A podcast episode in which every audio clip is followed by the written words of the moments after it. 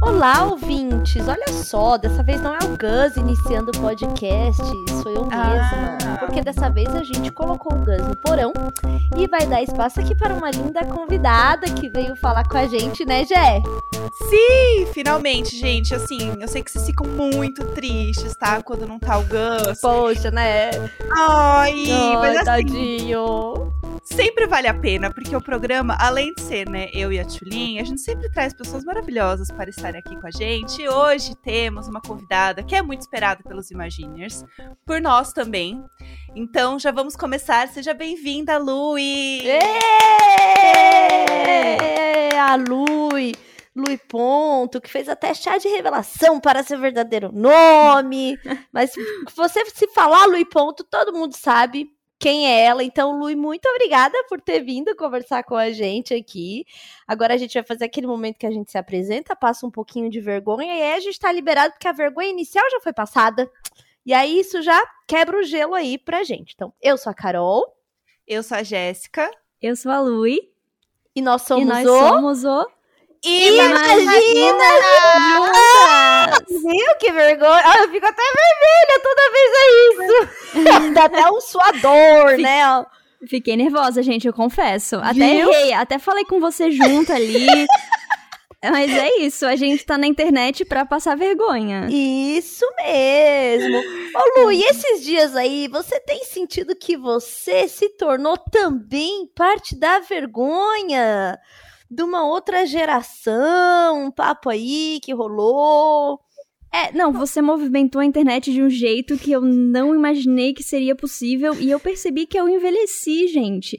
Eu já tava com essa impressão, eu confesso, porque eu comecei a receber umas mensagens das pessoas tipo: Lui, você fez parte da minha geração. Eu me descobri LGBT vendo seus vídeos. Hoje eu tenho 18 anos, eu tinha 13. Aí eu comecei a Deus. fazer as contas, né?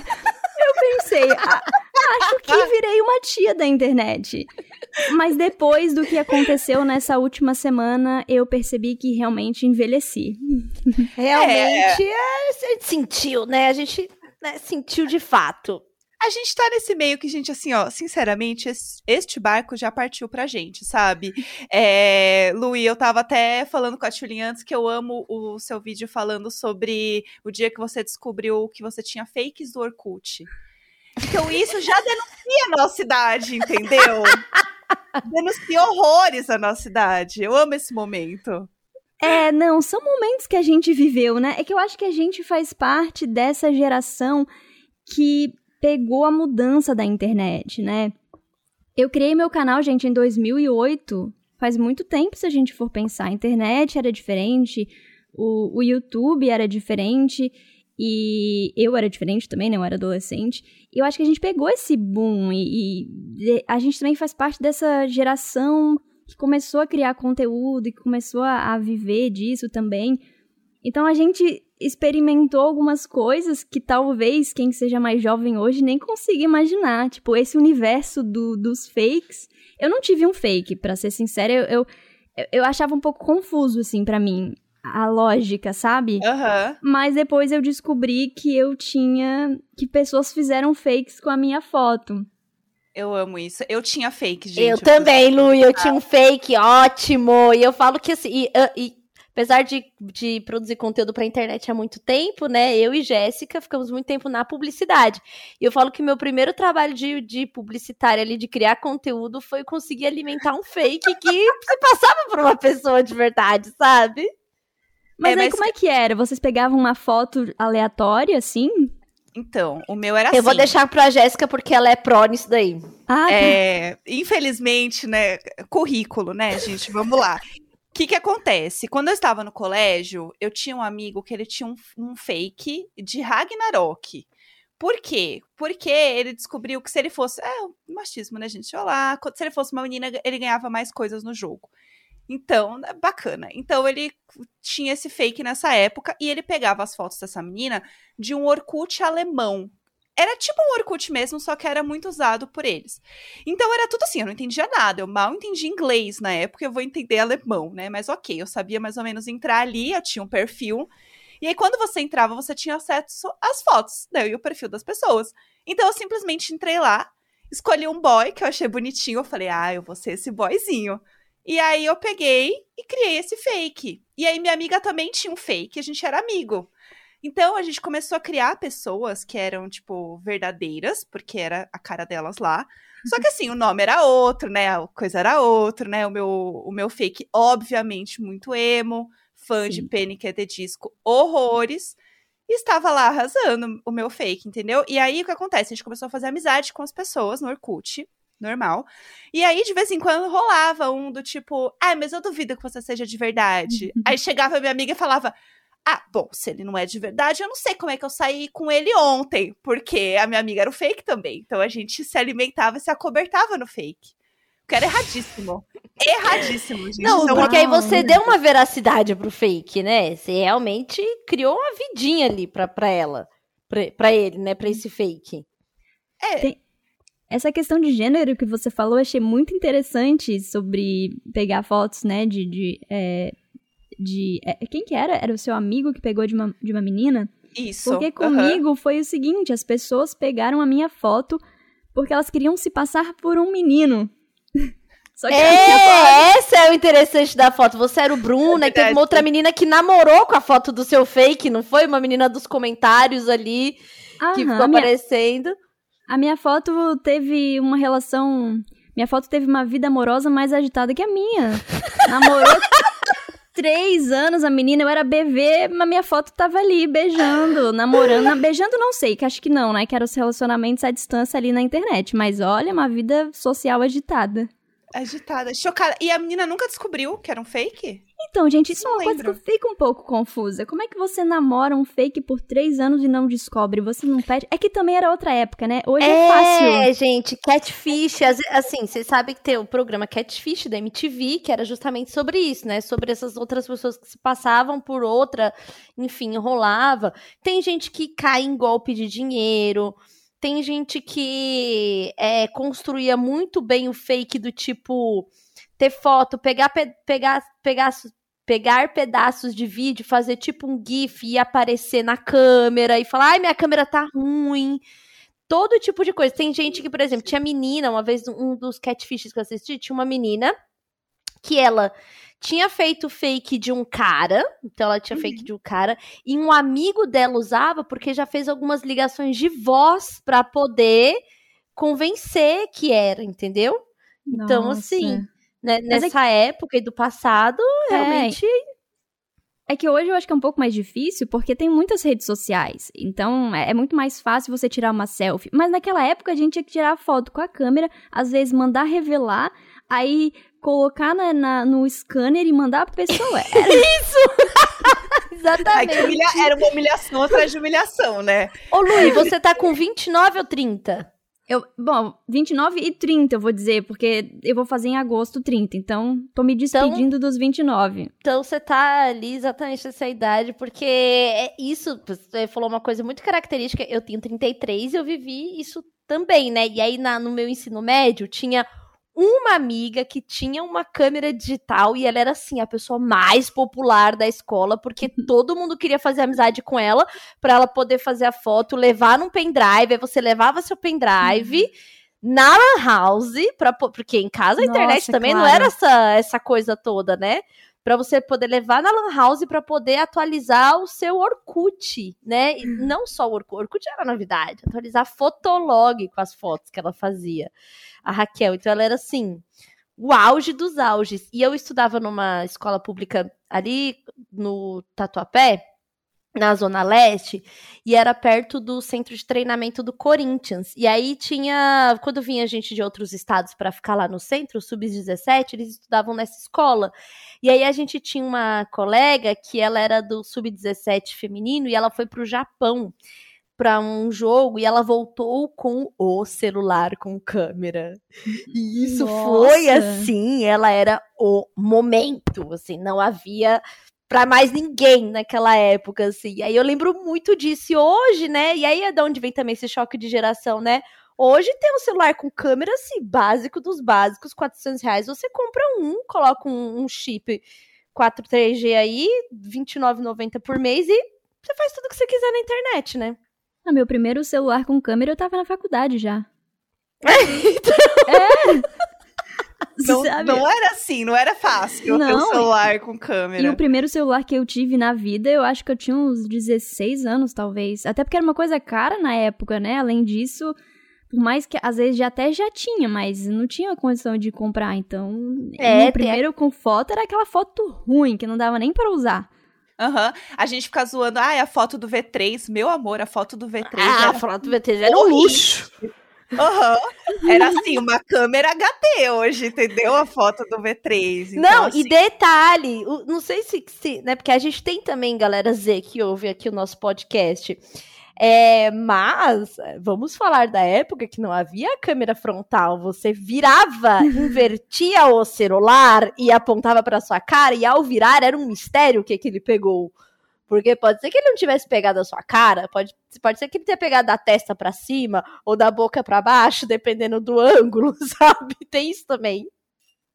e- mas assim, um truque, o truque das emos, a Luiz, né, está aqui para me ajudar a, a corroborar isso, que é o seguinte, o truque das emos é, você fazia a foto de cima, porque certeza que ia pegar, entendeu? E aí, se pegasse meio de canto, também já dava um mistério. Melhor ainda, né? Se pegasse só um pedacinho, era conceito. Mas aí também, como que a gente mandava essa foto, né? Porque não tinha é, WhatsApp. Aí mandava o quê? O SMS com a foto? Nem lembro o que a gente fazia com a foto. Não, a pessoa, né? a pessoa tinha que entrar em algum lugar pra se quisesse ver essa foto. Eu lembro que não tinha. Ah, tinha e-mail. E pelo e-mail a gente recebia o quê? Corrente de piadas, E-mail, a amiga, música, a música, E-mail. Não, tranquilo. a música do hipopótamo lá. Como é que era? Tinha uma- lembra que, tipo, coisas viralizavam por e-mail? Eu- Eu lembro que coisas viralizavam, eram, eram coisas bem aleatórias, assim, né? O YouTube era isso também. Quando eu criei meu canal, era meio que um lugar de viralizar vídeo de bebê. Vocês lembram do Charlie? Lembro, claro. Vocês Então, lembram do, daquele sapo, do sapinho lá que era da música? O Crazy Frog? Eu acabei de desbloquear algum lugar na mente das pessoas aqui, hora, Garcia. Ringtone do Crazy Frog. Ringtone, amiga, ringtone. Será que o jovem sabe o que é um ringtone? Não, né? Acho que não, né? Eu acho que não. Não, o jovem não, não segura o, o telefone, que nem a gente faz, que é ridículo, com a mão, que a gente coloca o dedo mindinho, né, e o dedão fazendo hang loose, mas a gente faz isso pra falar que é um telefone, né? Só que assim, gente, não existe mais um telefone onde você tem o bocal e você tem um lugar de ouvir, que eram os telefones antigos. Hoje, ele é um, uma- um tijolo, né, no caso. Então não tem mais essa de, ah, eu vou ligar e eu vou fazer o hang loose. Eu vou Nossa. ligar e fazer o, a mãozinha do tijolinho, Eles fazem né? a mãozinha retinha, assim, eu ó. entrei em crise agora, gente. Muito obrigada. Eu não. eu, eu nunca tinha parado pra pensar nisso, meu Deus. É outro. Sim, sim, Lu, e tem vídeo falando pra criança assim, imita, é, imita que você tá atendendo o celular. E aí eles fazem assim, com a mãozinha retinha, assim, do lado do rosto. Gente, realmente outra geração. Bom, eu tenho afilhados, eles agora eles não são nem da Z, tá bom? Eles são da Alfa. São alfa. São Alfa. A partir de 2010, né? É, a partir de 2010 é Alfa. Eles estão com 8, 7 agora. E é uma coisa também, assim, eles pegam qualquer aparelho e já vão dar zoom com o dedo, sabe? Sim, já sim, vão, é essa super coisa de assustador. arrastar, arrastar pro lado. Nossa, é, é outra, é outro, acho que é outro jeito de lidar, sabe, com as coisas. Uhum. O cérebro já funciona de um jeito diferente mesmo. É, É, o pensam de outra na- forma. o Valentim nessas aulas online, que aí tinha que usar o computador, foi muito rápido como ele aprendeu assim, tipo, porque todos tinham que ficar mutados, né? E desmutar pra falar. E aí ele desmuta e muta rapidinho assim pra falar, sabe? Aí um dia eu estava em aula e brincando com ele ao mesmo tempo, então eu coloquei foninho, deixei a aula rolando e fiquei aqui mexendo com o Lego e falando que eu tava quieta. E ele assim, apontando pra mim, apontando, eu, e eu, o que que é? Oi, fala, Valentim. Ele, e ele agoniado apontando e eu tava com o meu microfone aberto na tela da minha aula. ele queria me avisar, amiga. Ele, ele já tá te ensinando, sabe? e aí ele ficou assim. E eu, meu Deus, aí eu fui e mutei. Aí ele falou assim: ai, mãe, você não sabe que na aula tem que ficar com o microfone mutado? E eu assim, ah! Ele tem seis anos! Para! Tinha cinco. Como eu tinha nem... parar aqui, ele É? só tem seis Não, anos. ele não tinha nem feito seis, tava com cinco ainda, né? Que foi bem no comecinho, em fevereiro pra março, assim. Gente, assim, é realmente o choque é, geracional e de e cultural, né? Porque aí é da onde vem esses, esses estudos sociais, né? Da divisão de, de gerações, porque é realmente muito, muito, muito diferente. A gente conversar com alguém que teve acessos, né? Tem isso também, tem todo um recorte social nisso daí. Mas a gente conversar com alguém que tem, por exemplo, 18 anos agora e que teve acessos, a vida é muito diferente como aconteceu pra eles, assim, muito diferente pra gente. E aí, quando tem toda essa coisa deles terem vergonha da gente, toda a palavra proibida que eu, meu Deus, se eu, se eu ouvir essa palavra novamente, eu vou ter uma crise aqui, que A é com C, cringe. né? A- aquela lá, a, a, Crun, a. Crun, né? Ela, Aquela... é Ah, tá, deixa ela. é, deles acharem isso é muito porque a velocidade com que eles fazem as coisas é muito rápido, né? Então tudo que a gente faz que parece meio ritual assim é o mico, né? Ai, o café é um ritual, o café da manhã é ritual, ai, o falar do boleto e tal. Então dá pra entender também, né, o porquê que eles sentem isso, né? Essa essa coisa com a gente assim. Mas Luiz, você tem você tem público que cresceu com você, mas tem uma galera bem novinha também, né? Tem, tem uma galera novinha. Agora eu sempre fico pensando, será que estão me julgando? Porque. Eu passei o dia inteiro pensando assim. Eu ia abrir a câmera pra fazer stories, eu falava assim. Aham. Eu tô ridícula, eles nem fazem stories? Low profile, gente. Não, mas esse- esses tempos eu tava conversando com, com jovens na internet e eu soltei um hahaha. Normal, eu rio com hahaha. E eles começaram a julgar mesmo. Eles falaram, nossa, Lu ri com hahaha. E eu não sabia que tava proibido. Aí eu perguntei como é que ri. E eles falaram que tem que ser com kkk maiúscula de preferência. E Então não só dois ou três, tem que ser uma, uma sequência, né? Tem também toda uma regra aí ortográfica do kkk. Exato. Mas isso a gente também passou, né? Quando a gente era jovem, não tô brincando, quando a gente era adolescente, a risada era outra coisa também. Eu não ria com hahaha quando eu tinha 15, era uns rash rash, é, e aí agora é o kkk. Então eu acho que é, é natural isso acontecer. Mesmo a relação que a gente tem, tinha, sei lá, com nossos pais, com tios da família, né? Tem coisas que a gente também achava engraçado, que a gente notava a diferença. Até hoje, às vezes minha mãe me pede ajuda pra algumas coisas que ela não tá conseguindo fazer no celular e aplicativo, e tem coisa que eu também não consigo fazer quando eu entro em algum aplicativo, então é natural e eu noto um pouco essa diferença também com o público. Porque Uhum. tem gente assim com 13, 14 anos. E se for pensar, né, é, eu tenho mais do que o dobro da idade dessas pessoas. É Meu bastante coisa. Não, você sabe que se a gente começar a fazer aquele cálculozinho básico de. Ah, existem muitas meninas que engravidaram aos 15, 16. Daqui a pouco a gente tá olhando pra uma... Daqui a pouco não, eu tô olhando pra essa galera faz tempo e falando assim: poderia ser o meu filho. Olha lá, eu tenho idade pra ser mãe de um jovem desse. Agora eu poderia ter sido mãe de uma pessoa de 17 anos tranquilo, assim, sabe? Tipo assim, porque eu tenho 33. E aí, 17, 18, se eu tivesse 15 mãe adolescente lá da MTV, eu poderia ser mãe de uma pessoa que tá entrando no mercado de trabalho, sabe? Tipo assim, ai, meu Deus, estaria ajudando na renda. Então era assim que. Era pra isso que existia a Prole, que você começa a pensar, né? Que Mas era. eu acho que tem uma coisa também da gente ficar mais velho e algumas coisas que a gente achava ridículo, a gente começa a entender. Do tipo, emoji. Ah, que, que não é que a gente falava emoticon, né? Que não é emoji. Agora o jovem fala emoji. É, cara, chega um ponto que assim, eu não tenho tempo nem paciência pra ficar escrevendo tanto se eu posso resumir isso em dois emojis e mandar, entendeu? Toda a minha ironia, todo o meu raciocínio tá lá, né, Luiz? Você não acha? Sim, sem contar que eu fico pensando, será que tô sendo grossa? Como, como equilibrar? Né? Aham. Quero mandar uma mensagem séria, mas ao mesmo tempo quero ser querida e gentil. Principalmente quando é trabalho, eu fico pensando, sabe, tem que ter essa seriedade, mas também não quero parecer ríspida. Aí eu vou lá e mando uma carinha, né? Um coraçãozinho, uma flor. Eu entendo também. Mas sabe, eu não sei se vocês têm essa impressão. Às vezes eu fico pensando que esse choque de geração parece mais intenso pra gente porque a gente encontra essa geração na internet. É, totalmente. Pra mim é a totalmente. Gente... Porque a gente. É, esse embate, entre aspas, é justamente porque os millennials aí, né, tem um restinho de X, que veio Baby Boomer, X, Millennials e, e Z e, e, depois os alfas.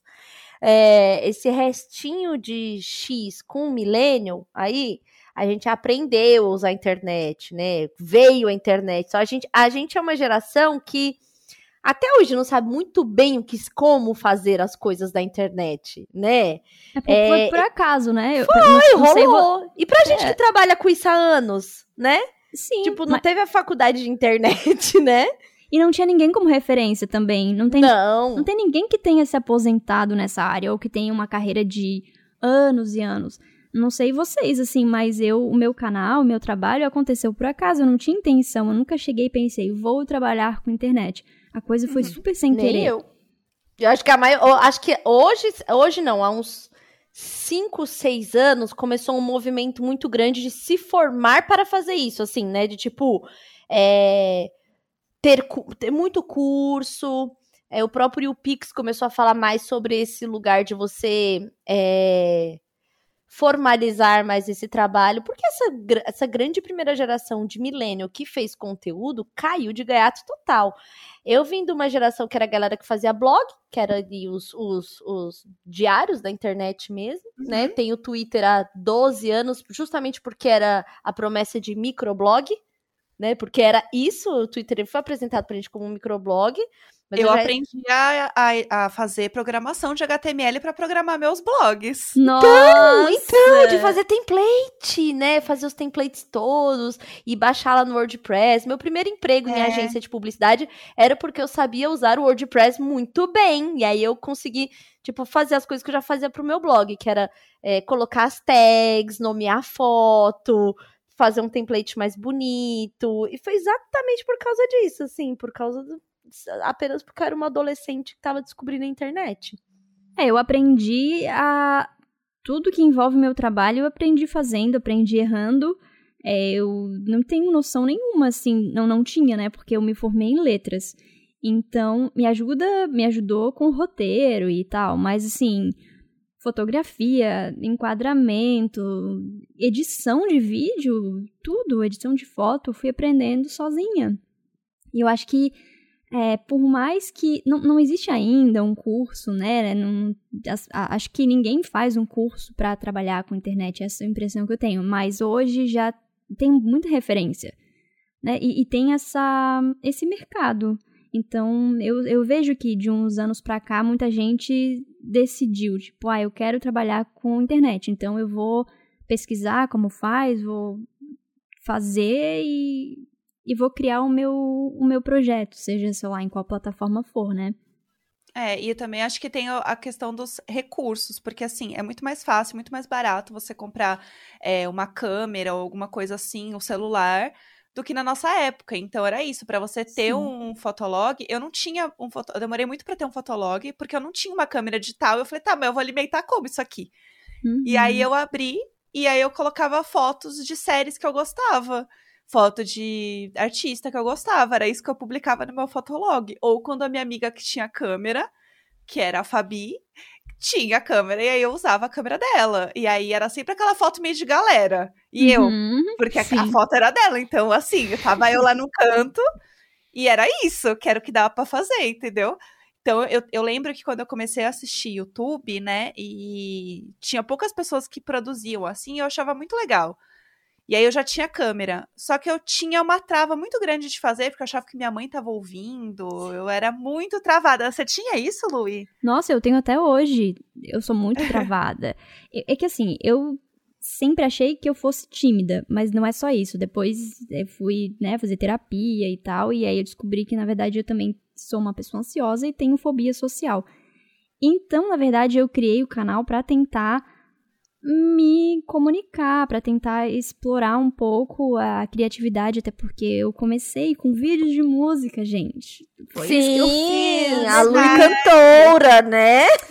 Não diria, acho que é uma palavra forte, mas, mas quando eu era adolescente eu gostava de, de escrever umas músicas, mas eu jamais cantei na frente de ninguém, assim. Por isso que eu criei o canal, para tentar me, me manifestar um pouco e, e, mas era muito difícil, porque primeiro eu odiava tudo que eu fazia, nossa, achava tudo ruim. E tinha essa coisa de, de achar que estavam ouvindo, sabe? Enfim, até hoje eu tenho um pouco, mas é que com os anos a gente vai aprendendo e, e desenvolvendo habilidades também, né? Mas você falou um negócio que eu só queria comentar sobre o Fotolog. Eu demorei muito para ter um Instagram por causa disso, porque na época, eu acho que até hoje, não sei, não dá para postar foto pelo computador. Você tem que postar pelo celular. E uhum. eu demorei muito para ter um celular bom, assim, para ter um celular com uma câmera boa, porque não tinha muita condição financeira de comprar um celular bom. Uhum. E aí eu não ia postar, né, foto muito feia, sem nenhuma resolução no Instagram. e aí eu demorei, demorei tanto que criaram um fake meu, porque eu já tinha o canal. Ai, não, ah, não, eu não acredito. Juro, juro. Eu já tinha o canal. Porque, enfim, eu tinha uma câmera tal, tinha ganhado a câmera, eu conseguia fazer o, o, os vídeos. Só que uhum. eu não uhum. tinha o Instagram porque eu não conseguia fazer foto. E aí, ah, o canal não era grande, né? Mas naquela época não tinha muito conteúdo. Então, meio que tinha lá uns inscritos. E uma pessoa fez o, o arroba Lui ponto. Até hoje eu não tenho esse domínio, gente, porque eu não consegui. Pegaram meu domínio. Eu sou ponto Lui por causa disso. Passada, é por causa disso, então. É por causa disso. Até hoje eu consegui, derrubei a conta, né? Porque a pessoa realmente era um fake, postava foto minha e tal, como se fosse eu. E aí eu consegui derrubar, mas não sei por que eu não consigo pegar esse domínio. Já mandei mensagem pro Instagram, já. Se tiver alguém me ouvindo, pelo amor de Deus. Gente, por favor, alguém. Vamos fazer aqui o free arroba Lui ponto, tá bom? Uma campanha para a Lui recuperar aí esse, né, o nome de direito. Mas que doido isso que você falou, né, sobre essa era uma das pautas que a gente queria muito falar com você, né? Que é sobre que você falou esses tempos também, sobre ser uma pessoa tímida, sobre ter a fobia social, sobre, né, tudo isso que, que envolve quem você é e mesmo assim viver do seu conteúdo, da sua imagem, das suas ideias, né? E a gente teve aí um vídeo de uma pessoa muito infeliz falando horrorosamente com as pessoas. É, se você acha que você vai chegar em algum lugar sendo tímida, não vai não. Você tá achando que você vai ter o quê? Um milhão, é, 10 mil seguidores sendo tímida na internet? Tá falando assim do jeito super grosseiro, né? Uma pessoa, enfim, que tem lá sua influência, né? Porque para mim ter muito seguidor também não é uma questão de influência. Enfim, tem muita gente olhando para as coisas que essa pessoa faz e falar uma coisa dessas, né? E isso virou também uma discussão ali no Twitter, eu também critiquei sobre isso, né? E, e como foi, Luí, assim, para você é, te, conseguir ter essa autoestima de beleza, mesmo tendo esta personalidade, este jeito, coisas que as pessoas falam que não é pra internet, tá aí fazendo conteúdo há quase 15 anos daqui a pouco, né? Vai, vai fazer desde 2008, aí eu tentando Nossa, fazer conta rápido. Diga isso. Eu tentando Não fazer conta rápido. Do, da 12 para 13, que daqui a pouco é 15 mesmo, mas enfim, Ai, que ela não vai parar. Ó, vai chegar lá. 10 anos. Ai, há muito tempo. né? E como foi para você esse processo de ter autoestima para conseguir, de fato, fazer as coisas, né? Começou como uma forma de expressão, né, que todo adolescente precisa mesmo para poder, enfim, se, ser uma pessoa e virou aí profissional, né? Pois é, eu achei, eu acho que esse esse vídeo que viralizou foi super infeliz, inclusive por não ser verdadeiro, assim, porque exatamente, é, além de grosseiro, ele não é real, porque muitas pessoas tímidas, muitas pessoas introspectivas e também pessoas que eu acho que esse vídeo atacou assim pessoalmente, não só pessoas tímidas, mas pessoas com algum transtorno, pessoas neurodivergentes, que têm algumas questões sociais, algumas dificuldades sociais, mas que estão aí na internet. É, como eu falei, eu não comecei a trabalhar com internet de propósito, assim, né? Nunca pensei que eu iria trabalhar com isso, mas foi justamente um lugar que eu encontrei para lidar com essas questões, por ter muita dificuldade social de comunicação, eu não, nunca fui uma pessoa com muitos amigos, eu nunca, é, se eu fosse numa festa, não interagia muito com as pessoas, então eu jamais iria, sei lá, cantar na frente de alguém. E aí eu tinha essa, essa vontade de, de comunicar, de me expressar e fiz o canal. E na época não tinha tanto conteúdo assim, então é, eu nem sabia que tava para ter inscrito. Um dia eu vi ali o número e vi que tinha, sei lá, 2 mil inscritos. E eu fiquei, meu Deus, tem inscritos? Que isso? o que nem significa? Sabia, nem sabia que dava. E aí foi crescendo, assim. É, eu, eu tive. Eu gravei alguns vídeos que viralizaram de música, inclusive. Ai, que época, não é mesmo? Aí eu recebi umas propostas para cantar em programas. Eu lembro que eu, eu ganhei uma eu recebi uma proposta para cantar no programa da um, Regina Casé. Como era aquele? Esquenta? O Esquenta. O Esquenta. Esquenta. Que eu não fui. Eu não fui no Esquenta, eu não fui no programa da Fátima, que eu recebi três vezes o convite. Fátima, se você estiver me ouvindo, me desculpa. Mas um beijo, causa... Fátima. Mas por causa da questão da dificuldade, sabe? Da ansiedade, da fobia social. Então, óbvio que tem. A, sua, a gente encontra dificuldades no trabalho também. Uhum. Mas não é por isso que a gente não tá aqui. E, e eu acho que ninguém nasce sabendo. A gente vai adquirindo e desenvolvendo habilidades. Eu tô aqui, eu acho que eu tô conseguindo me comunicar. Tô nervosa? Tô, minha mão tá suando um pouquinho. Mas é isso, tô vermelha? Tô, mas tô aqui, tô fazendo, sabe? Bacana, legal. Eu acho que também serve como um exemplo para outras pessoas que veem em mim essa, sei lá, essa possibilidade. Elas se identificam e pensam não só com a internet, mas com outras coisas, porque a gente encontra essas dificuldades em todos os âmbitos da vida, né? Em qualquer trabalho, em qualquer relação social. Então, acho que é importante falar sobre isso. Sim, e você já reparou, é, não sei se você chega a olhar, assim, os seus vídeos antigos para ver, tipo, evolução, porque a gente evolui muito, assim. Eu mal uso meu canal do YouTube porque eu tenho essa questão, assim. Eu adoro produzir pro YouTube porque eu gosto de assistir coisas no YouTube. Eu assisto às vezes mais que TV, eu deixo passando aqui, adoro. Só que eu tenho essa coisa de, assim, Aí eu olho um vídeo e falo, ai, já passou tanto, vamos arquivar. E eu fico, você tem isso? Sim. Ai, já arquivei muito vídeo. É, já passei umas vergonhas também, sabe? É porque quando a gente tá muito tempo na internet, tem isso também. O que era legal e o que fazia sentido em, há seis anos não é a mesma coisa que é hoje. Então tem uhum. vídeo que eu gravei há seis anos que eu olho hoje e penso, nossa, não faria desse jeito, não faria de novo. Mas enfim, tá na internet, foi pro mundo. Até se você deleta o vídeo, às vezes ele tá por aí rodando na internet. E é ok, sabe? Normal, eu já aprendi a lidar com isso também. Por isso que eu falei no começo, a gente tá aqui para passar vergonha também.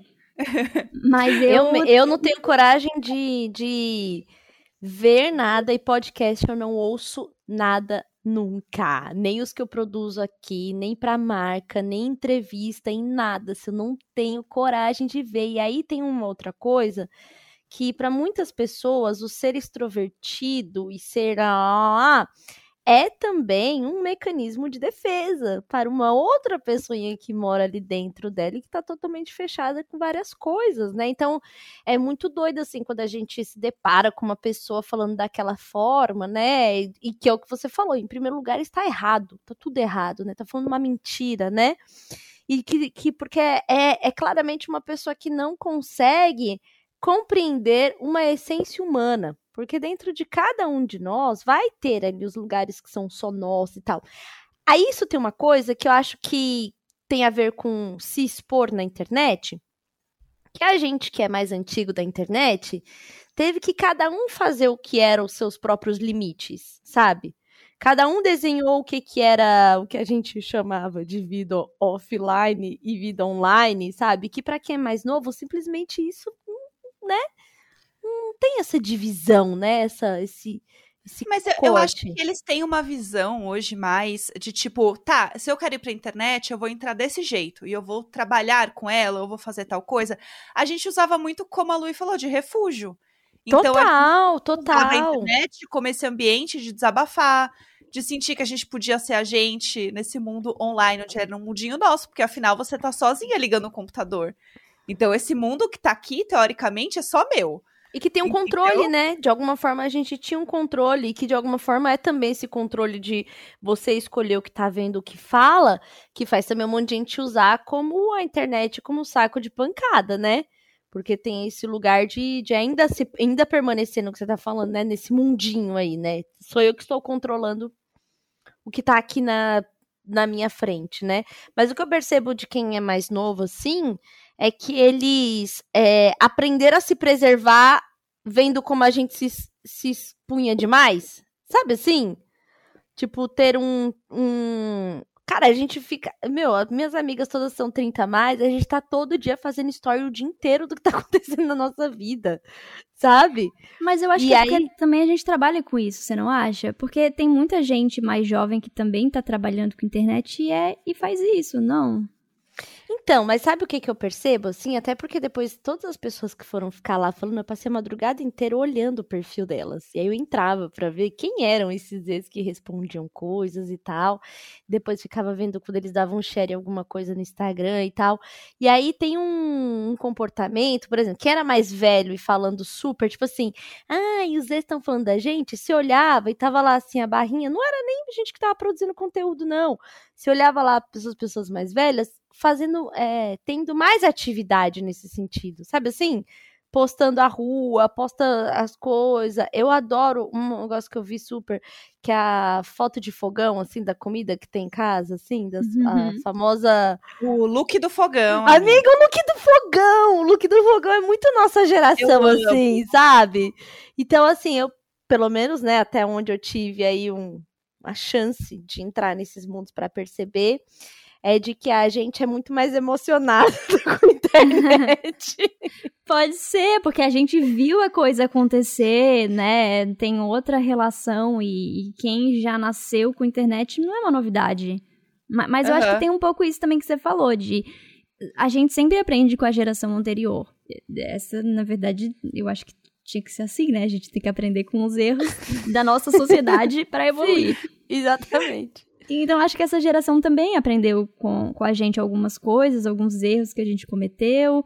Mas eu, eu tenho a impressão de que a gente vai descobrindo esses limites conforme a gente vai vivendo a internet. Porque não existe um exemplo de do que deu certo, do que deu errado, do que é saudável, do que não é saudável. Por isso também que a gente tá com vários probleminhas aí, né, de, de saúde mental, porque não é fácil também você tá nessa posição de exposição, de qualquer coisa que, sei lá, às vezes você tem medo de, de falar alguma coisa e alguém tirar um print, ou sei lá, você gravar um vídeo e, e ficar.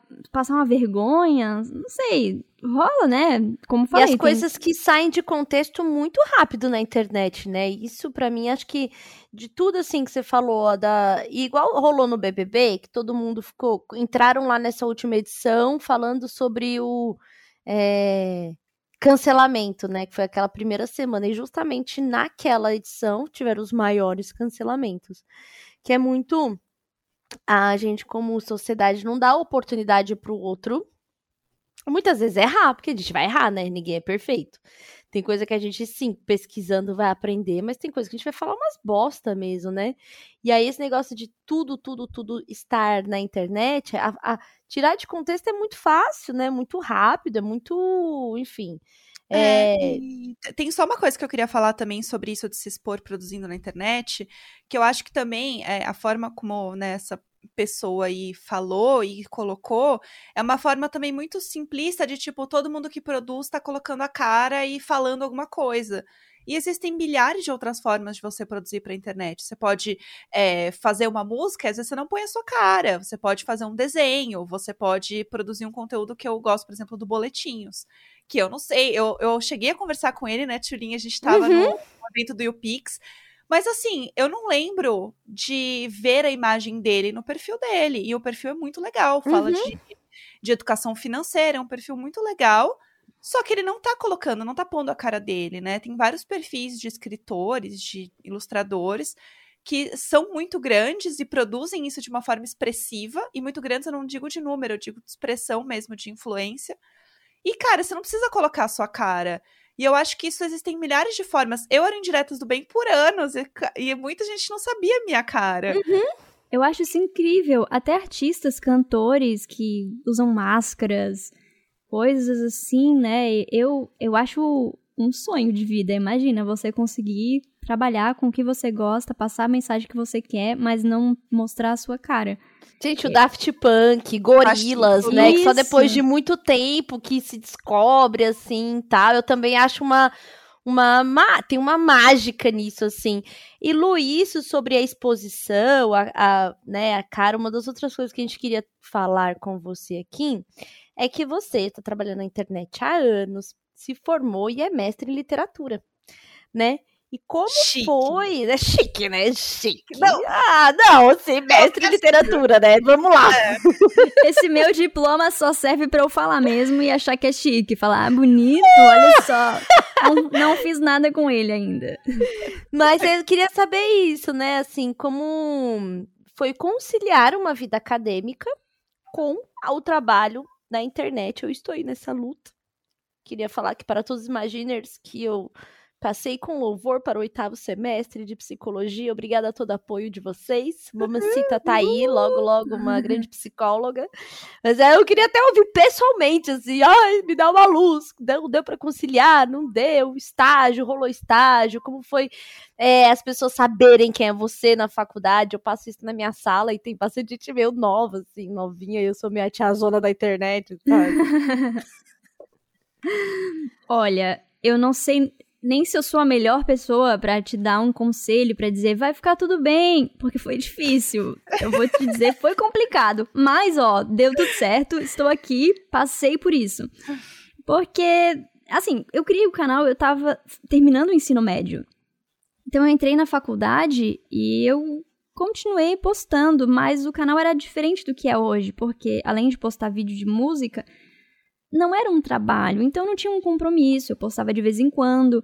Mas foi nessa época da faculdade que, eu come... que alguns vídeos de música viralizaram. É, eu gravei Beijinho no Ombro, quando saiu. Lembram quando saiu? em 1958. Menina não tinha nem dor ciática ainda nessa época, saudade. e tinha outra música da Clarice Falcão também, que eu, que eu gravei e pra época teve muita visualização. Então foi nessa época que o canal cres foi crescendo e eu comecei a receber umas mensagens das pessoas. Algumas eram violentas, né? Tipo, ah, achei que era um homem, até começar a cantar. Ah, é sapatão. Tô acostumada, né? Passei a vida inteira ouvindo isso, então na internet não foi uma surpresa mas também eu vi gente que se sentiu representada ali, teve uma identificação e queria saber sobre mim, e queria que eu falasse sobre isso. E aí eu gravei, comecei a gravar uns vídeos, mas não tinha nenhuma pretensão, foi só para responder perguntas que as pessoas estavam fazendo. E aí é que a coisa cresceu, sabe? Eu percebi que é, a gente ainda tinha muita falta desse tipo de conteúdo. Lá em 2000 e 2015 não se falava tanto sobre questões LGBT. E aí eu comecei a gravar esses conteúdos. E aí sim o canal cresceu. Eu gravei um vídeo que viralizou. É, teve um vídeo que. Um vídeo que viralizou, inclusive, sobre o qual eu falei depois, que era de uma menina fingindo que era lésbica pra uhum. mãe. E aí, Sim. sabe, as pessoas falam. Trolei minha tipo mãe sendo, falando que sou lésbica, né? Exato, foi exatamente este o título do vídeo. E era um horror, as pessoas achavam que aquilo era engraçado e conteúdo de entretenimento. Aí eu gravei esse vídeo e o meu canal. É, eu tava com 50 mil inscritos nessa época e foi para 100 mil em três dias, assim. Foi a primeira vez que uma coisa. Meu Deus! É, foi bizarro. E aí, Deve ser meio assustador, né? Só esse parênteses. Ver muito rápido, assim, tipo. É, é assustador porque você não planejou, sabe? Uhum. Né? Eu tava indo lá aos poucos e tal, e de repente duplicou, né? Em três dias 100 mil e depois foi indo um pouco mais. Eu lembro que eu tinha gravado um vídeo de comemoração para 50 mil inscritos e daí nem consegui, tipo, eu postei, mas era 100 mil já e foi uma coisa bem, bem assim, foi surpreendente. E aí foi quando eu também comecei a receber mensagens, e-mails de, de marca, de, sabe, agência e coisa. Nunca tinha acontecido isso. E eu pensei, bom, tá me demandando muito, né? E eu tenho a faculdade, o que que eu vou fazer agora? Porque como é que eu vou, sei lá, fazer fazer mais vídeo? Como que eu vou fazer publicidade? Como que eu vou pro programa da Fátima Bernardes? Meu Deus, nunca pensei que não fui, né? Mas eu digo, recebi esse convite. e aí como lidar com saúde mental, com o meu jeito, né, tímido, introspectivo e a faculdade. Aí eu fui levando mais ou menos, nunca consegui ter uma, uma frequência, sabe? De ser uma pessoa assim. É... Qual é a palavra, gente? Não é frequência, é.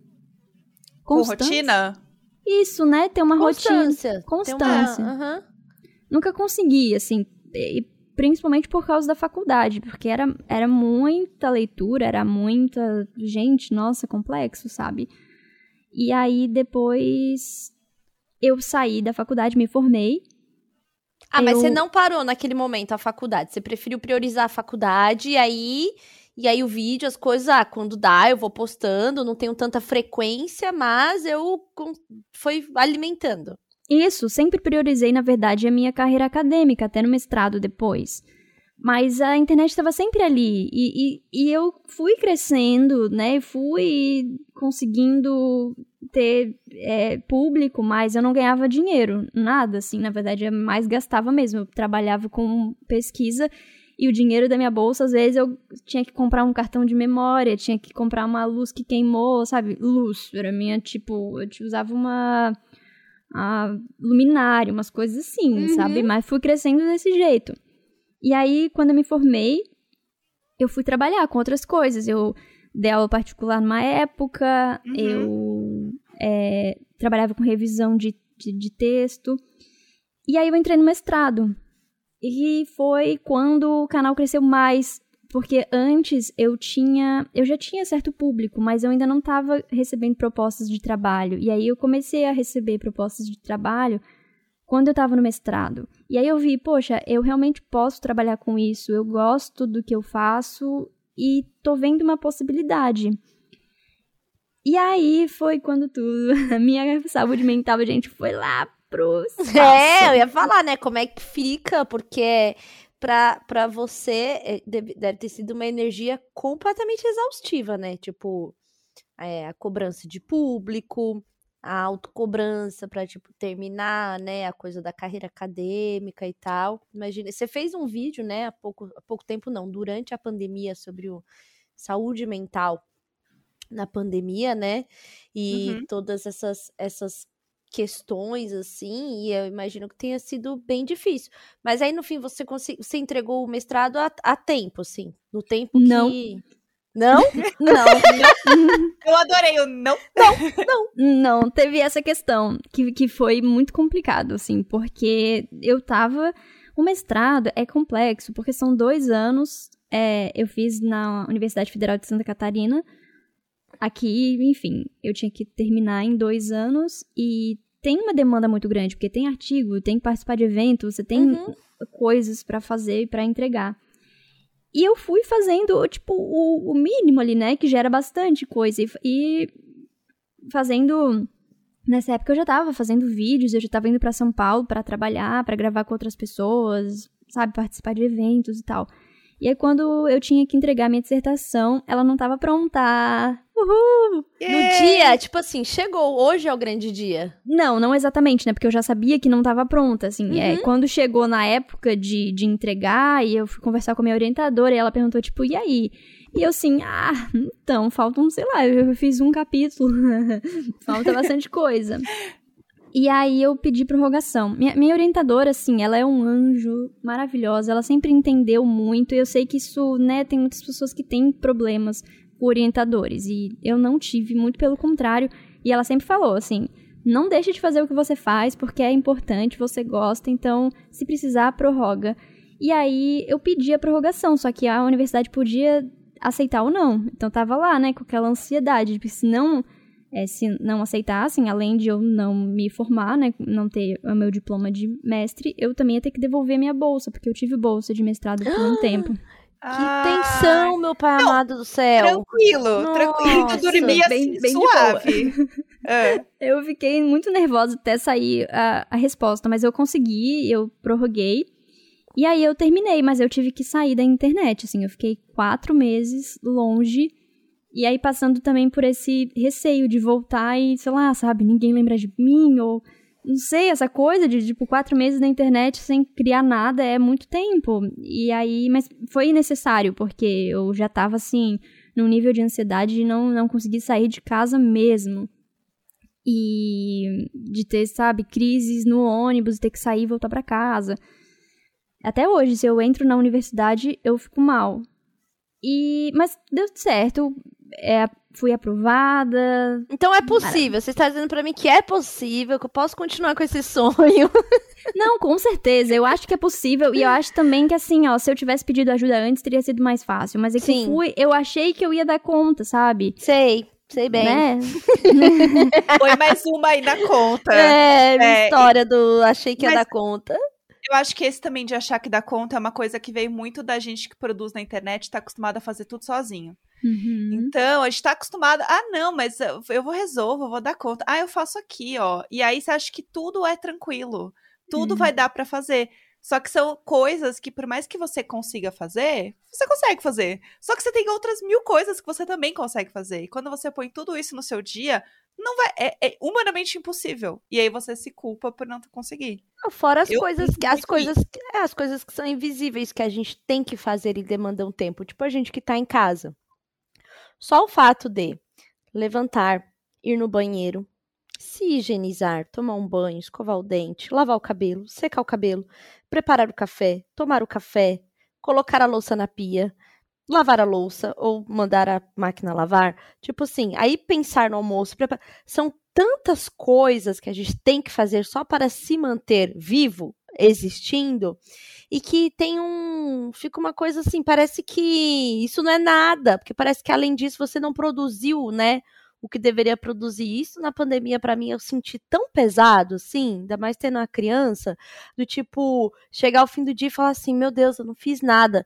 Caralho, eu fiz coisa pra cacete, sabe? A casa tá limpa, os gatos estão tão alimentados, a caixa de areia não tá cheia de bosta, meu filho está alimentado, estou tentando alfabetização, e aí, e é- mas para, mas aí que tá, pra, pra, é como se na, na janela da internet pra lá eu não produzi nada, parece que eu não existi naquele dia, sabe? Pro meu trabalho, pra minha profissão e tal, eu tive muita crise, assim, desse, esse pensamento, sabe? Do tipo, parece que eu não fiz nada, ainda mais porque o nosso trabalho exige que as pessoas vejam, né? O produto final é, sim, um conteúdo a ser consumido. Então, tudo que fica pra trás, igual que a já falou, que a gente é acostumado a fazer as coisas sozinho, né? Ah, é um vídeo assim, assim, assim, tá? Que o cliente manda. Às vezes de um dia pro outro, né? e, geralmente de um dia para o outro, né? E aí eu, eu fico lembrando assim é, do tempo que, que tava na, na agência, que para produzir uma coisa dessa, tinha uma pessoa da câmera, uma da Uhum. edição, uma pessoa do roteiro, uma produção que ia fazer tudo acontecer, tipo, para ter aquele material, né? E aí hoje em dia, assim, a gente, com o nosso celular ou nossa câmera, no máximo ali quando consegue um editor, porque roteirista mesmo é tudo a gente que faz nossos roteiros, e é tudo para ontem. E aí o produto final, que é, sei lá, agora 30 ou 15 segundos que as pessoas veem, toma um dia inteiro. E eu comecei a ficar muito assustada com isso, do tipo, meu Deus do céu, alguma coisa não tá batendo. Nem do lado de lá que é a cobrança, nem do lado de cá eu ter que fazer tudo, sabe? E é pra amanhã, e se não aprovar, vai fazer, vai, que vai cair o job? É, tem mais 30 querendo fazer. Sabe? Essa essa ansiedade assim do do conteúdo. Eu acho que um dos motivos de eu, de eu amar tanto fazer os podcasts aqui, acho que a Jé também tem um, um sentimento desse, é que pelo menos aqui a gente chega, grava e não tem que a gente mesmo editar, né? Quando a gente tinha o estúdio era o sonho, né, Jé? Que a gente ia. Ai, a gente era assim, princesa. A gente Nossa. Com a bolsinha na mão. Sentava, Sentava. falava, falava, falava e ia embora. E eu falei assim, meu Deus, então é assim fazer um conteúdo que não É. sou eu que faço tudo, É. sabe? E aí eu fico pensando muito assim, quando eu vejo, por exemplo, é, as pessoas que produzem conteúdo, tipo você, que tem esse lugar de respeitar o tempo, né? Precisou mesmo parar. É isso aí, parei, né? E tal, que para mim ainda são grandes aprendizados, sabe? Da gente ainda. É, e assim, Lu, e como foi voltar? Você parou, beleza, e aí tem esse sentimento que fica, senhor, fiquei parada, deve estar tá só o pó aqui, só o feno rolando. Como que foi voltar? Ai, gente, primeiro eu quero dizer que é tão bom se sentir é, é, compreendida o que vocês estão falando e eu tô pensando, sim, é exatamente essa sensação. E eu até queria comentar uma coisa é que você tava fal falando, né, Tulinha, assim, de tipo, você ter que. Ah, tem, tem a louça, tem a casa, tem, tem mil coisas para fazer. E além de tudo, a gente ainda tem todo um contexto político, agora tem a pandemia. Nossa! Então, lidar com todas essas demandas é, é complicado. Tem dias que eu acho que eu não fiz nada, mas, poxa, eu tô viva, sabe? Eu sobrevivi a esse dia, eu levantei, tomei banho e, sabe, sei lá, me alimentei. Estou aqui, então, é, às vezes só o fato de estar aqui já, já é, demanda uma energia imensa e que a gente já deveria estar tá comemorando. Olha que bom, hein? Olha só, para mim às vezes é assim, poxa, limpei o cocô dos gatos, legal, que bom. Tô tentando mesmo assim dar valor a essas coisas que a gente vive numa sociedade que isso daí é até porque a gente também tem toda uma cultura de que sempre tem alguém por trás ali fazendo e ninguém nunca se preocupou com isso, né?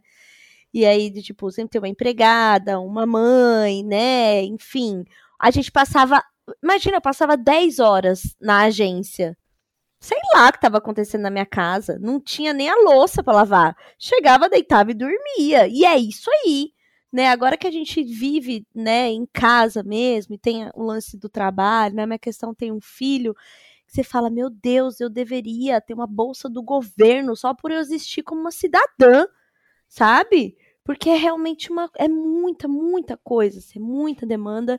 E eu tenho pensado muito sobre isso, sobre essa cobrança que existe na internet pra gente estar tá produzindo, produzindo, produzindo. Quando se na verdade aqui, cara, eu tenho, eu tenho que viver para conseguir fazer isso, sabe? Eu acho que a gente como produtores de conteúdo deveria mesmo falar sobre isso, falar sobre é, como a gente se sente, sobre. Porque também tem a cobrança, né, de público. É, você não fez, não vai fazer? Imagino que você deve ter sentido quando deu essa parada. É, eu acho que isso não acontece só com a gente que trabalha com internet. Eu acho sim, que é um sim. sistema, né, capitalista aí que a gente tem um boleto para pagar, então uhum. O desafio é como me manter saudável nesse contexto. Nem sempre é, é, é nem sempre é possível, assim. Eu é, tento que... estabelecer limites e entender os meus limites e eu realmente sou uma pessoa que produz com mais lentidão. Eu, eu não vou ultrapassar esse limite, porque eu não consigo. Eu não consigo postar vários vídeos por semana e fazer. E, e alimentar todas as redes sociais. Não dá, para mim eu já entendi. Mas às vezes eu tenho que entregar coisas, né? Isso de uhum. trabalhos, jobs, os famosos jobs. É. Aí você tem que fazer. E essa semana mesmo, assim, nossa, eu tô só o pó, porque tive que ultrapassei todos os meus, meus limites para entregar o que eu precisava entregar. E voltar, né, que você me perguntou assim, de voltar, uhum. foi Ai, nem sei, porque eu não descansei, sabe? Eu fiquei quatro meses longe, mas eu não estava descansando, nem me cuidando. Eu estava terminando uma dissertação. Eu praticamente escrevi toda a minha dissertação em quatro meses. E eu fico muito feliz com o resultado dela. Eu gostei, sabe? Quando você faz trabalho, gostei uhum. e foi uma boa defesa. Então, fiquei feliz com isso. Voltei animada, mas voltei muito cansada e não tava assim recuperada. Então, uhum. eu acho que eu nunca tive esse tempo de ficar bem para voltar. Eu ainda tava mal e tive que, no meio do caminho, tentar ficar melhor para dar um jeito de, de trabalhar. Mas foi bom, e o meu público, eu preciso falar disso aqui. Eles são anjos. Eu não tenho essa questão de, de cobrança, não me sinto mal de não fazer mais coisas, porque eu acho que a gente construiu essa relação. Eles entendem que eu preciso me manter saudável e que eu falo muito sobre isso também, sobre uhum. a gente respeitar os nossos Sim. limites. Então, eles entendem. às vezes, claro, né, tem essa coisa, tipo, ai, você não vai falar sobre essa série aqui? E eu fico, sim, mas eu ainda tô escrevendo roteiro, calma aí que já vai sair. Uhum. Porque também a internet tem isso, né, gente? É uma rapidez muito grande, tudo muito, viraliza. muito, muito. E, e aí sai a série hoje, amanhã você tem que postar um vídeo e eu não consigo fazer assim isso. Eu preciso, sei lá, por exemplo, ver a série, compreender o que aconteceu, pensar sobre aquilo, escrever um roteiro e como a gente faz tudo sozinho, né, que vocês estavam falando, é isso, assim, vídeo, eu, eu adoro podcast também, porque a gente tá aqui, né? Eu tô de pijama, praticamente. Ai, eu acho uma delícia!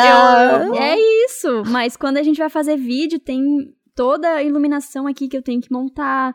É, tenho que achar enquadramento e foco e você tem que se arrumar, né? Assim, não vou uhum. gravar de pijama, gostaria, mas acho que não. Por baixo até vai, mas enfim. E então é muito mais, né? Dá muito mais um, um trabalho mesmo de tempo.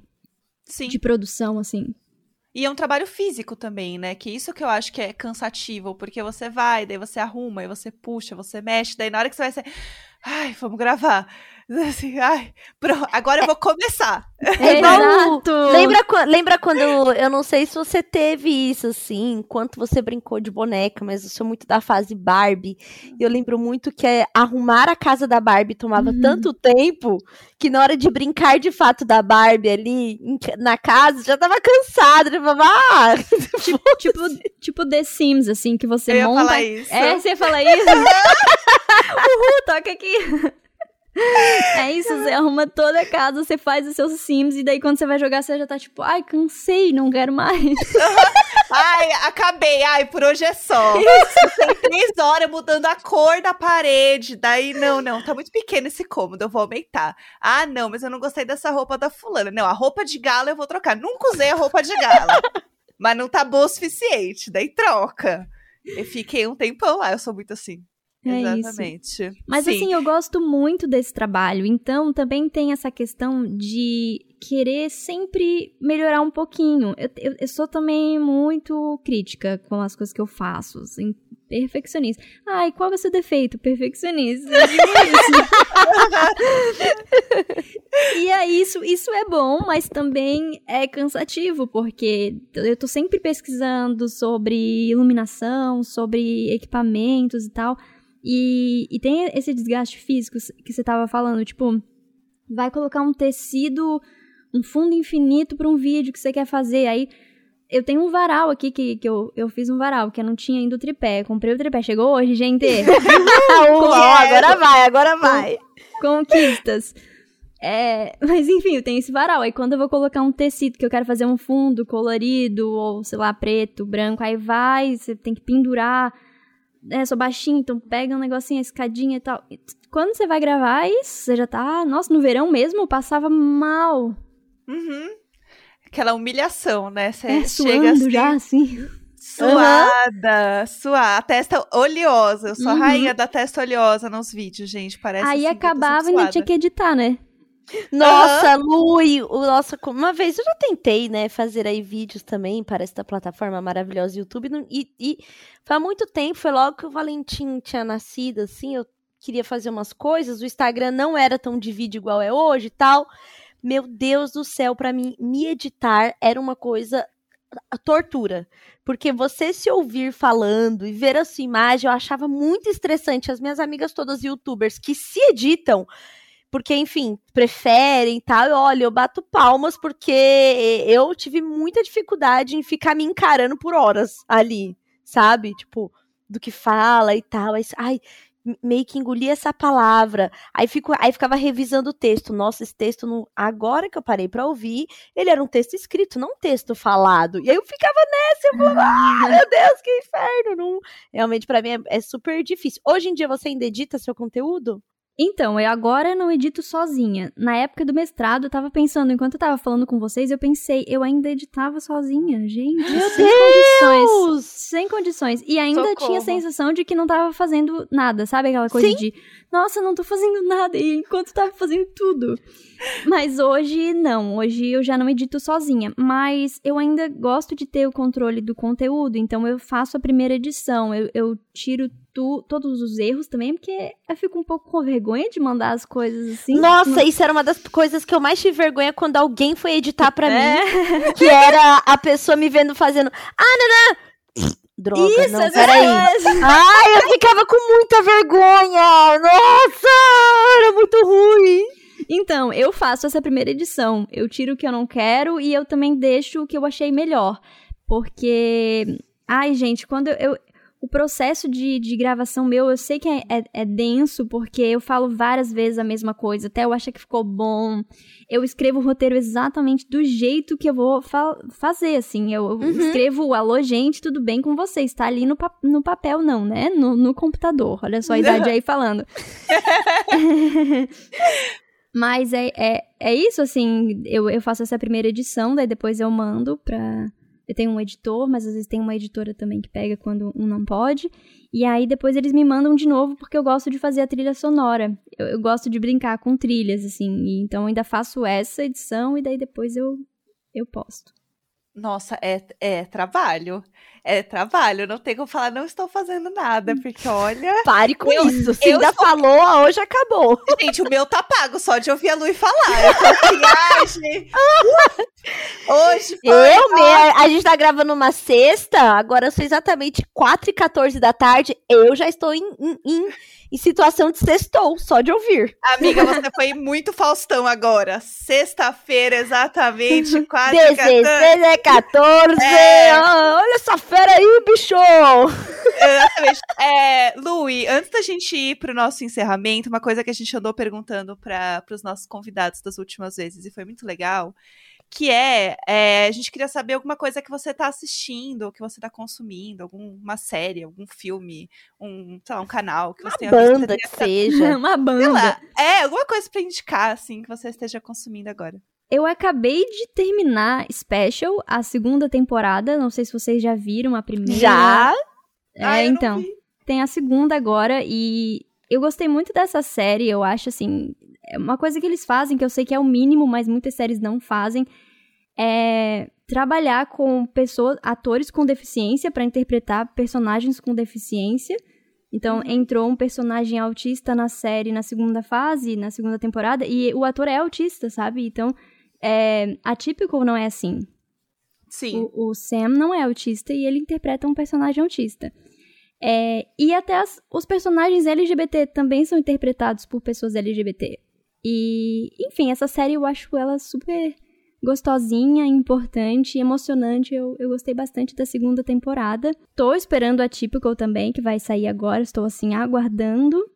Não, isso Aí- que você falou da, da série, né, ser interpretada por uma pessoa, nananã e tal. O Ryan, Ryan Connell, que é o principal, ele escreve, atua e é diretor executivo. Então, assim, o cara Uhum. tem que fazer tudo isso para ter de fato a representatividade acontecendo como deveria acontecer, né? Então, isso também é muito foda. E o trabalho dele é assim, incrível nessa série. Gente, é muito legal. Assista o Special, porque é realmente Eu não vi, mas agora, depois dessa, gente, eu Nossa. vou ver real, quero muito E, e ver. ela é curtinha, né, Lu? E dá pra dar uma Ai. maratonadinha, assim, gostosa, né? Você curte Sim. maratonar ou você. Ai, vou, vou ter um, um dia pra digerir cada episódio? Não, eu curto maratonar quando posso, assim, né? É, eu vejo uma, uma série inteira, se possível. Tava assistindo de novo Orphan Black também, que é, é minha série conforto, sabe? É, Eu, Eu já vi várias muito. vezes, mas Eu eu, gosto de ver demais. coisas de novo, gente. Eu vi todos os filmes de tsunami que existem mil vezes, eu, eu- porque eu adoro coisas de tsunami, né? Eu vi, eu revejo séries, e eu tô lendo Arlindo também. Ai, a Linda é Então, tudo! Fica essa recomendação também. A Linda é maravilhosa, gente. Compram. é, eu amo, eu tenho também. Eu já li também. Eu já tinha lido no Twitter, né?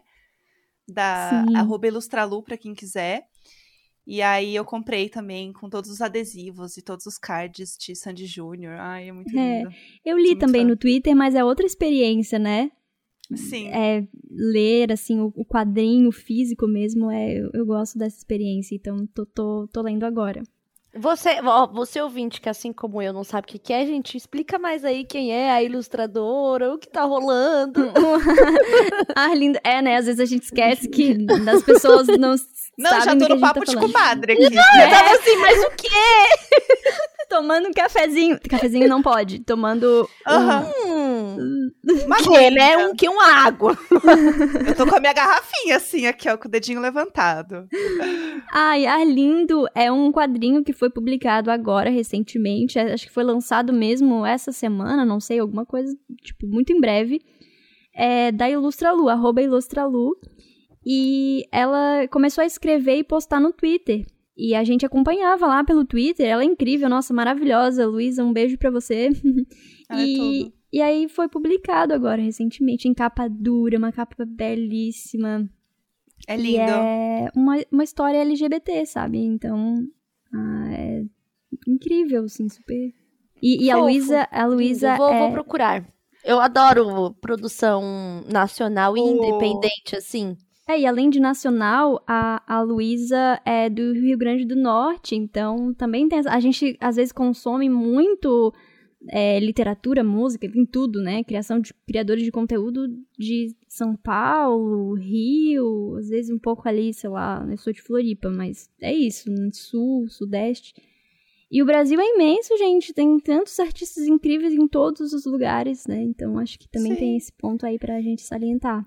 É, e Demais. é lindo, assim, é lindo a história desse menino. E aí tem várias referências de coisas que ele gosta. Eu falei de É. Sandy Júnior porque ele é muito fã de Sandy Júnior, então ele põe pra tocar.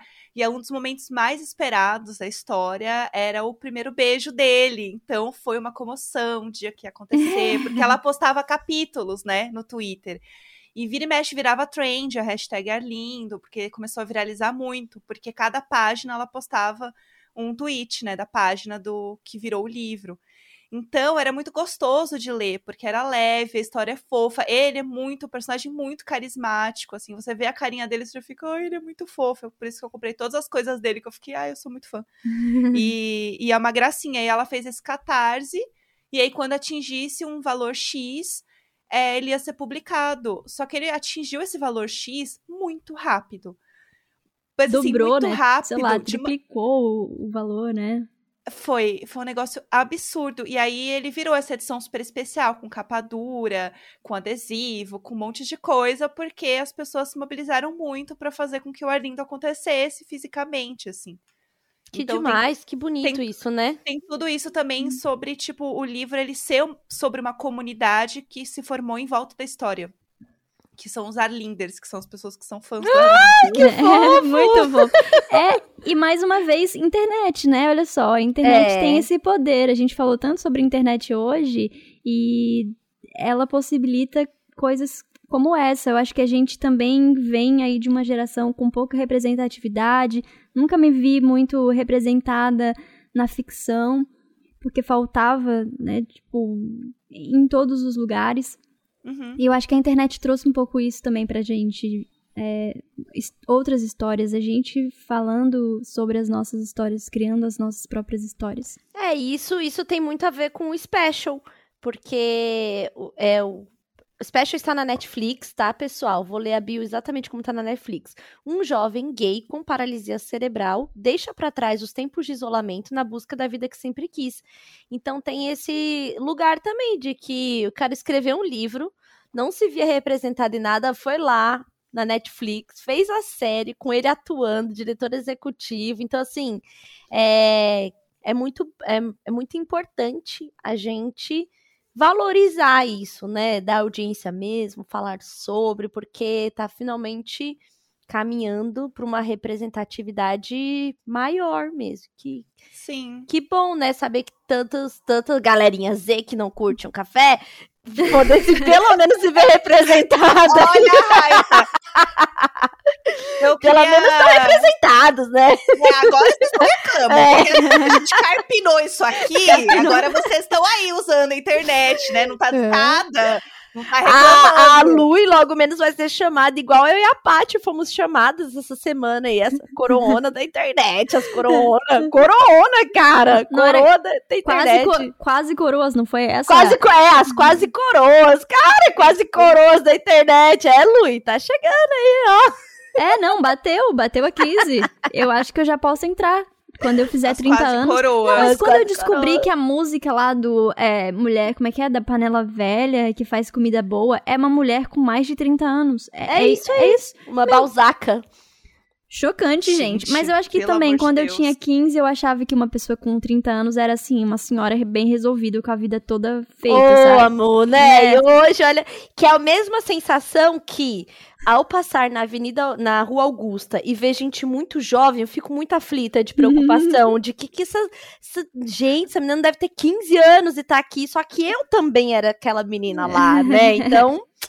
É, papo pra terapeuta mesmo. é.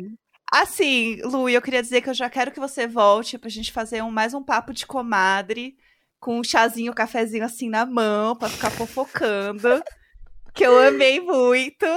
E queria muito agradecer você, o seu tempo. Enfim, eu sei que tá loucura aí conversar com a gente aqui, entrar com a gente, bater esse papo. É, e queria que você deixasse. Eu sei que a gente já falou, mas eu queria que você oficialmente deixasse as suas redes para quem quiser te seguir, para quem não te conhece e tudo mais. Ai, eu tô triste que acabou. Oh! Eu, eu amei! Foi, foi muito gostoso o nosso papo. Já quero voltar. Eu... Ô, Luiz, se quiser, a gente tira o Gus. Você vem fazer Imagina juntas, porque a ideia original era gente, só as meninas mesmo, entendeu? Vamos dar um golpe. Então, gente, assim, esse um golpe, golpe. a gente deixa. Vamos dar esse golpe agora. Tira, tira o Gus do grupo. Vai, vai, vai.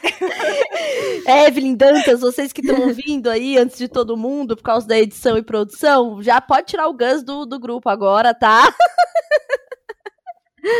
Ai, mas eu espero voltar então um dia pra gente conversar e tomar um cafezinho, um chá. E obrigada pelo convite, gente. Sou muito fã, sabe? Agora deixa eu fazer o meu momento de fã. Adoro vocês, adoro o trabalho de vocês. Para mim é uma honra estar aqui. E se vocês quiserem conhecer um pouco mais do meu trabalho, eu sou arroba Lui.ponto em quase todas as redes sociais, menos o Instagram. lá eu sou ponto Lui. e, enfim, me sigam lá, gente. Espero que vocês curtam e um beijo. Muito obrigada, Lui. Beijão. Half-Death.